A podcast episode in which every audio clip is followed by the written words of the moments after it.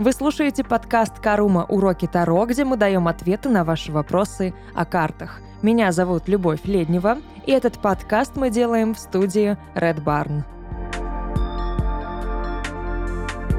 Сегодня мы будем говорить про взаимосвязь Таро и нумерологии. Каждый, мне кажется, наш выпуск, он как-то так или иначе посвящен чему-нибудь именно с точки зрения а, того, с чем связано еще может быть Таро, где еще стык Таро и какой-то другой сферы знаний, сегодня мы будем именно говорить про нумерологию. Мы уже говорили о ней в контексте аркана личности, когда проводили определенные расчеты, но не только математика нам нужна для того, чтобы соединить Таро и нумерологию. Нумерология находится частично в основе вообще значений арканов Таро. И если, например, да, мы будем брать значение карт с точки зрения нумерологии, мы уже получим какой-то определенный процент смысла той карты, которую мы рассматриваем. Это достаточно важно, это достаточно помогает углубиться в то или иное значение, в тот или иной аркан, расширить, скажем так, горизонты его смыслов, и лишним это не будет. Кто-то, например, ничего нового, может быть, наверное, не услышит сейчас. Кто-то скажет, ну, это же очевидно, и это есть в значениях карт Таро. Да, оно там есть, но, возможно, что-то вы все равно узнаете такое, что поможет вам посмотреть на арканы с другой стороны, немножечко увидеть их так, как до этого вы их не воспринимали, потому что нумерология позволяет подбивать э, под систему определенную ряд арканов, потому что, да, если мы будем говорить о младших арканах, то там идут сразу, идет по 4 карты за раз. Все-таки это нумерология, да, и у нас есть 4 там единицы, 4 туза, 4 двойки, 4 тройки.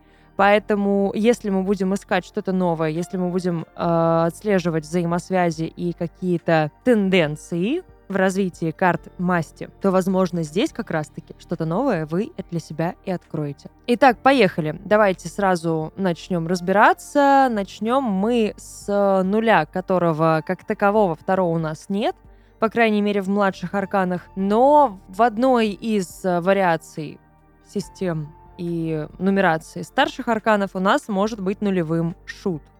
Ноль у нас обозначает нечто несостоявшееся. Это такое вот первоначало, да, это такая черная дыра, небытие, непроявленная еще материя.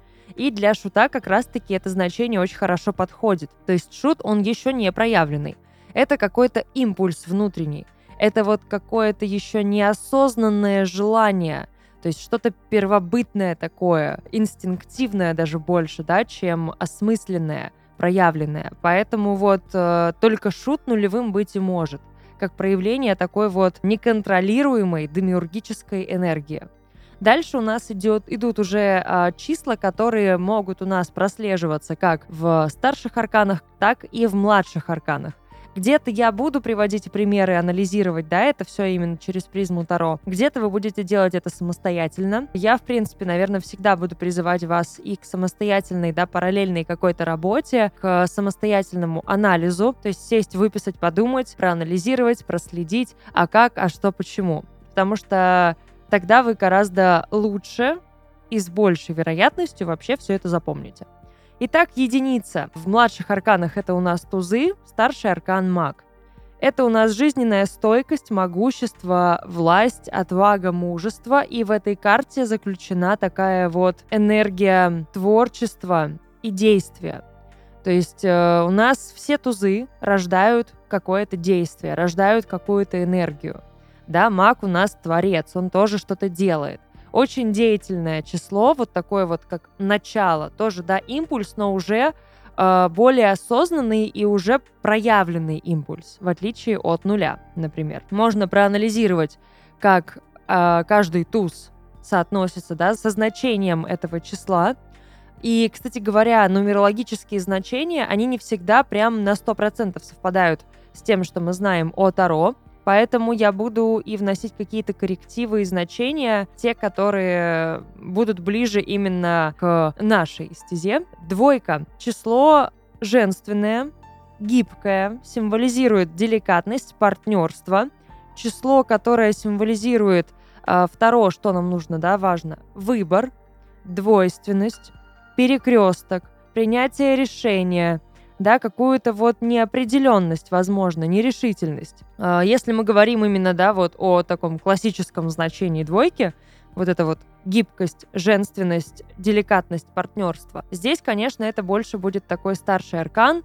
Жрица вышла просто на свет и, и говорит, да, я деликатная, я гибкая, таинственно женственная, то есть здесь нужно еще и уметь э, абстрагироваться да, от каких-то очень э, стереотипных восприятий тех или иных понятий. Поэтому, когда мы говорим женственное в отношении, например, той же жрицы, мы не подразумеваем вот эту вот податливость, мягкость и послушность. Мы подразумеваем гораздо более таинственные, темные, непокорные вещи но тоже женские. В младших арканах, опять же, двойки, да, не всегда нам будут давать партнерство, которое здесь указано, либо мы будем говорить о принятии решений, либо мы будем говорить о наблюдательности просто. Просто нужно понаблюдать. То есть, да, в зависимости от масти. В зависимости от того, что у нас есть. То есть нужно подумать, нужно взвесить, нужно как-то вот все это осознать. Тройка. Творческое число часто оно присутствует у творческих людей. Все певцы, звезды, поэты, да, они обладают этим числом. Это еще и последствия нашего какого-то выбора. То есть второ, все числа, они друг из друга вытекают. То есть мы будем дальше в будущем говорить про путь героя второ, и вы поймете, насколько все это важно и насколько все это просто. Как только ты э, воспринимаешь это как единую схему, где винтики и шажочки, все арканы, они последовательно выходят друг из друга. И это реально круто, это реально интересно, это прям увлекает. Копаться в этом, ну прям клево, очень клево. Так вот, для Таро тройка это больше как следствие. Да, это вот мы на двойке приняли решение какое-то, сделали свой выбор, с кем-то познакомились, от чего-то отказались, пользу чего-то другого. И вот мы принимаем последствия нашего выбора. Вот на тройке это все и происходит. Мы немножечко замедляемся, мы немножечко останавливаемся, и мы должны осознать, что мы сделали, да, от чего мы отказались, пользу чего мы отказались, с кем познакомились и что вообще происходит. Но это действительно творчество, потому что это созидательная энергия, и тройка как таковая очень спокойная на самом-то деле карта. То есть на какую там не посмотри масть, даже тройка мечей, которая не очень приятная, она все равно больше направлена на созидание, нежели на разрушение. Мы, конечно, любим себя поразрушать, поэтому направляем ее энергию в разрушение. Но аркан сам по себе не разрушительный он больше дает тему для подумать, я бы так сказала. Четверка. Последовательное расчетливое число говорит о трудолюбии, терпении, устойчивости, надежности. Это, конечно, звучит очень прям так приукрашено, наверное, для контекста Таро, но если мы будем говорить, да, именно о контексте четверок в младших арканах, то мы четко должны понимать, что это действительно устойчивость, но не всегда она со знаком плюс. Не всегда мы говорим, что надежность — это супер классно. Не всегда второе терпение, трудолюбие и зона комфорта — это что-то хорошее. Так что четверки, да, это зона комфорта. Да, это устойчивость. Да, это определенная передышка, когда ты в стабильности пребываешь, ты вот принял решение, принял последствия, вроде бы все как-то, ну, устаканилось. Ты сидишь, да, на своем там месте, в четверке кубков, например, пребываешь в ней, или в четверке пентаклей, в четверке жезлов, в четверке мечей, неважно. Но ты пребываешь в этой стабильности, моральной, материальной, эмоциональной, любой другой. И думаешь, о чем мне с этим делать? А зачем оно мне нужно? Я бы сказала, что четверка очень пограничное число второ, потому что оно заставляет нас подвергать сомнению то, что мы имеем либо очень агрессивно это все защищать. То есть, да, опять же, мы можем посмотреть на старший аркан, и это будет император. И он будет действительно очень агрессивно защищать то, чем владеет. Он действительно очень стабильный, он верен своим правилам и нормам. Ему нужна дисциплина, четкие ограничения и рамки. Он прям фанат этого всего. И он будет отстаивать до последнего вот эти правила своей жизни. Младшие арканы в этом плане более гибкие – потому что они позволяют нам увидеть, что не, каждая зона комфорта действительно комфортная. То есть если мы застрянем в той же четверке пентаклей, например, ничего хорошего из этого не выйдет потому что вы в итоге просто утонете в болоте. Я не думаю, что кому-то это действительно нужно, поэтому давайте расшатаем эту четверку, будем ее погружать в сомнения, позволим им отравить эту зону комфорта и двинемся дальше в пятерку, которая как раз-таки сталкивает нас с определенными кризисами. Это именно второе. Но пятерка как таковая — это число изменчивости, это перемены, это любознательность и мобильность. Таро ее в этом плане сдерживает, пятерку, потому что пятерка второго — это кризис. Он э, может быть внутренним, может быть внешним. В основном он такой внутренний. Он э, заставляет нас засомневаться в той самой зоне комфорта, в которой мы пребывали. Периодически, конечно, жизнь сама такая нас толкает, говорит, хватит сидеть на пятой точке ровно, что ты вот засиделся, иди давай что-нибудь делай, меняйся, развивайся и подкидывает трудности. И эти трудности действительно начинают да, нас как бы закалять и заставляют идти дальше, заставляют искать другую зону комфорта, развиваться, не сидеть на месте. Таро всегда будет стремиться именно к развитию, именно к движению. Таро очень динамичный инструмент, не пассивный. И это тоже нужно понимать. То есть энергетика карт, она прям такая мощная. Карты очень живые они не валяются трупиком дохлым каким-то тюленчиком на диване и не хотят ничего делать. Нет, они хотят. Они очень много могут рассказать. Они очень много могут посоветовать. Наше уже дело, да, что с этой информацией дальше делать. Применять ее, не применять. Но совета второго могут дать просто тьма, как много. И отсюда идет как раз-таки вот эта тяга Таро к вечному движению, к постоянному какому-то стремлению дальше, вперед, вперед и вверх. Это вот прям про Таро, Эксельсиор. А когда мы говорим про старший аркан, пятерка, да, у нас там это Иерофант, ну, он отстаивает нормы, традиции, и там больше, знаете, такой, наверное, идет наперекор переменам. Иерофант не позволяет переменам случиться, Иерофант не позволяет нам что-то поменять в нашей жизни, он всегда будет топить за стабильность, за сохранение традиций, за скрепы, грубо говоря, что вот это вот вокруг да около ходить.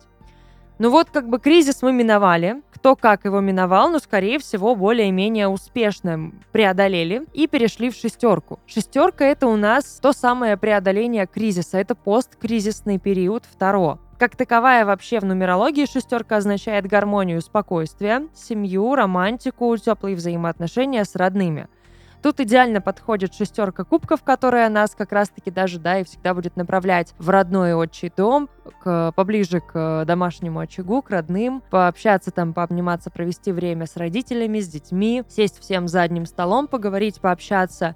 Но, да, это гармония и спокойствие. Но оно такое, как облегчение. То есть вот вы вышли из кризиса и такие, фух, блин, наконец-то, кайф.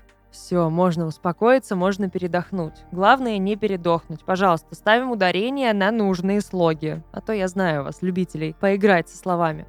Шестерка позволяет выдохнуть, успокоиться и почувствовать себя победителем в этой жизни, да, вот шестерка жезлов — это прям яркий пример классической шестерки. Преодолели кризис, победили, триумфаторы на коне, классно, супер, молодцы. Семерка. Таро не любит долго останавливать и оставлять нас в зоне комфорта и в спокойствии, поэтому нужны новые, новые препятствия, новые кризисы, которые укрепят наше положение победителя-триумфатора, потому что не все поверили в то, что вы справились с кризисом, есть сомневающиеся, и нужно доказать, нужно теперь постоянно доказывать, что вы не верблюд, грубо говоря. Классическая семерка — это люди, имеющие, ну, короче, люди, которые имеют вообще эту семерку, да, в дате рождения. У них философский склад ума, они склонны к самоанализу, любят исследовать что-то новое. То есть такая философская циферка, да, у нас э, исследовательская, плюс ко всему, да, это такое счастливое число считается. Но Таро переворачивает значение семерки, потому что это предкризисная карта.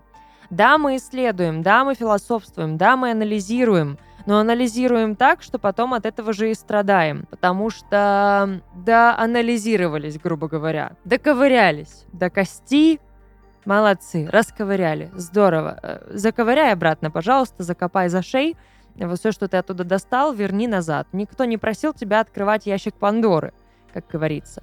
Но здесь препятствия появляются внутри, появляются снаружи. То есть, опять же, да, пресловутая семерка жезлов, то есть сомнения вокруг.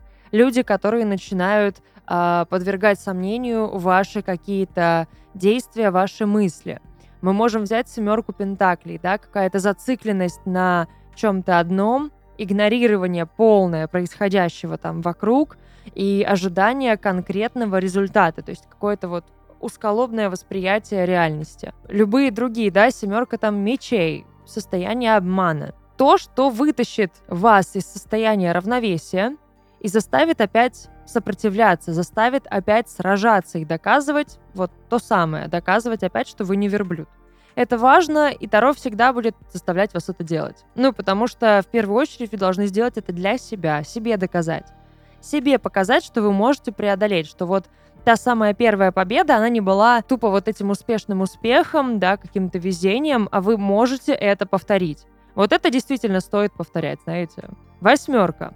Вот второ это уже вот если семерка это предкризисное состояние, да, то восьмерка прям кидает в кризис. Но каждая масть второ с кризисом справляется по-своему. Кто-то выходит из него успешно сразу, научившись на своих ошибках, кто-то страдает, да, мыши плакали, но жрали кактус. Вот есть масти, которые жрут тот самый кактус. Есть масти, которые кактус не жрут, а очень быстро принимают правила игры и понимают, что от них требуется. И чувствуют себя уже более расслабленно, наверное, вот на втором кризисе, нежели чем те, которые кактус жрут, плачут. Так вот, восьмерка – это готовность к компромиссу, это уверенность и мудрость, материальное благосостояние, но опять же здесь нужно обязательно делать выводы из прошлых ошибок. Если они не сделаны, это бесполезно – то есть нужна та самая мудрость, а мудрость приобретается только с анализом опыта прошедшего. То есть, если вы прожили первый кризис пятерки, махнули на него рукой, забыли и с разбегу прыгнули на любимые грабли, мудрости здесь никакой нет. Это не мудрость. Это по-другому называется. Но мы не будем говорить как, но я думаю, все поняли. Мудрость как раз-таки это когда вы увидели грабли и вспомнили, как больно было, когда вы наступили на них в первый раз. И вы понимаете, что вы не хотите опять эту шишку. Она только зажила, зачем она вам еще раз нужна? И вы э, идете на компромисс, вы ищете уже другие выходы, да, из этой ситуации. Второе, это, короче, такой инструмент, который любит, знаете, еще что? Ну вот математику. У нас была двойка. Потом, да, это, это вот состояние выбора нерешительности. Если мы ее умножаем на 2 и даем ей увеличение в два раза, да, это четверка. Это зона комфорта, но это и застойное состояние. Если мы четверку увеличим в два раза, мы получим восьмерку. И вот с восьмеркой мы совсем сходим с ума, потому что если четверка это просто такая вот стабильность, на которой можно отдохнуть и пойти дальше – то восьмерка это именно болото. Восьмерка это стагнация, которая засасывает так, что, мама дорогая, вот когда вы пытаетесь, не знаю, там из какого-то сока выпить последнюю капельку с помощью трубочки, издавая кряхтящие ужасные звуки, это и есть восьмерка. Вот она настолько вас выпивает до дна, высасывает, ничего не оставляя после себя, и ничего хорошего от этого не будет. Она эмоциональная, она физическая, она моральная, она материальная, она энергетическая. Есть, конечно, опять же, да, то, как я, вот то, что я говорила, смотря кто как преодолел второй кризис. И потому что есть восьмерка жезлов, которая такая, «Эй, у меня все прекрасно, я себя чувствую замечательно. Я вообще сейчас столько вам неожиданных сюрпризов кину. Ну, потому что... Потому что. Потому что жезлы, они такие сами по себе очень активные, и они готовы анализировать, да, и делать выводы на своих ошибках. У нас есть и другие масти, которые не любят этого делать. Ну, не любят, значит, не любят. Это уже, как бы, наше дело предупредить. Девятка. Число такое масштабное. И оно очень многостороннее, разнообразное, оно про коммуникабельность и то самое разнообразие. И если, наверное, говорить о девятке в контексте Таро, действительно нельзя подобрать какое-то одно значение. потому что девятка, она у каждой масти своя. Она предфинишная, и она подводит итог предыдущего всего пути. Поэтому здесь нужно анализировать просто масть, которую вы рассматривали, например, да, делать выводы уже по тому пути, который был пройден этой мастью, героем этой масти. И тогда вы поймете, что значит девятка для каждой масти конкретно. То есть для девятки жезлов, э, например, да, это будет э, и про грабли, и про вот эту самоуверенность, которая не позволила, например, разобраться с какими-то гештальтами сразу. И здесь нужно вот перед завершением это сделать. Но зная само завершение вообще масти жезлов, мы понимаем, что что-то как-то получилось так себе. Девятка кубков, например, она говорит нам, да, о каком-то очень эмоциональном многообразии, которое прошел герой масти кубков. И перед завершением пути героя, да, герой девятки кубков, например, испытывает такую жажду и опьянение перед происходящим. То есть вот у него прям очень-очень много всего. Но при этом надо понимать, что девятка несет в себе элемент разрушения. И так или иначе, темный оттенок у каждой карты под номером, да, вот с числом 9 он будет. Мы можем поговорить про старший аркан, если сейчас хотите, да, пожалуйста. Отшельник. В нем есть темная сторона, и она мощная, она прослеживается моментально. Каким бы мудрым, каким бы глубоким, умным и осознанным, да, он ни был. И вроде бы ты смотришь на него, да нет в нем ничего плохого. Ну, вроде нет. Но даже не буду лукавить, у меня отшельник периодически вызывает какое-то вот такое состояние настороженности. Потому что я знаю, что это девятка. Это девятый аркан. И в нем есть опасность.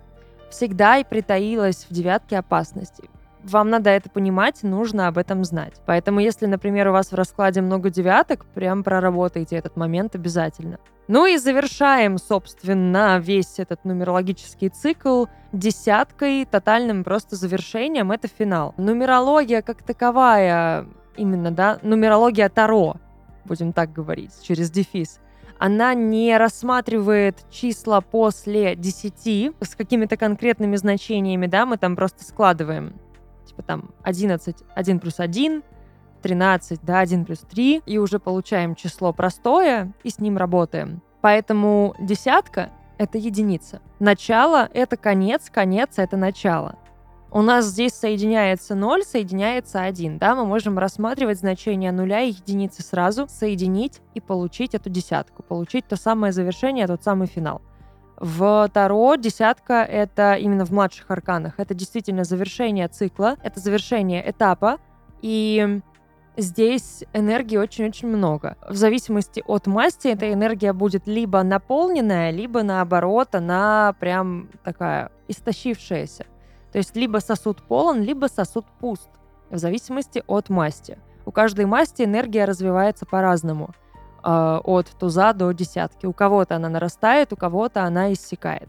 Об этом будем говорить как-нибудь уже в другой раз. В принципе, с этим я думаю, вам уже можно работать спокойно, уже анализировать, применять и кайфовать, анализировать, изучать, исследовать. Вообще, исследуйте все больше и больше. На этом все. Это был подкаст «Карума. Уроки Таро», где мы давали ответы на ваши вопросы о картах – меня зовут Любовь Леднева, и этот подкаст мы записали в студии Red Barn. Увидимся.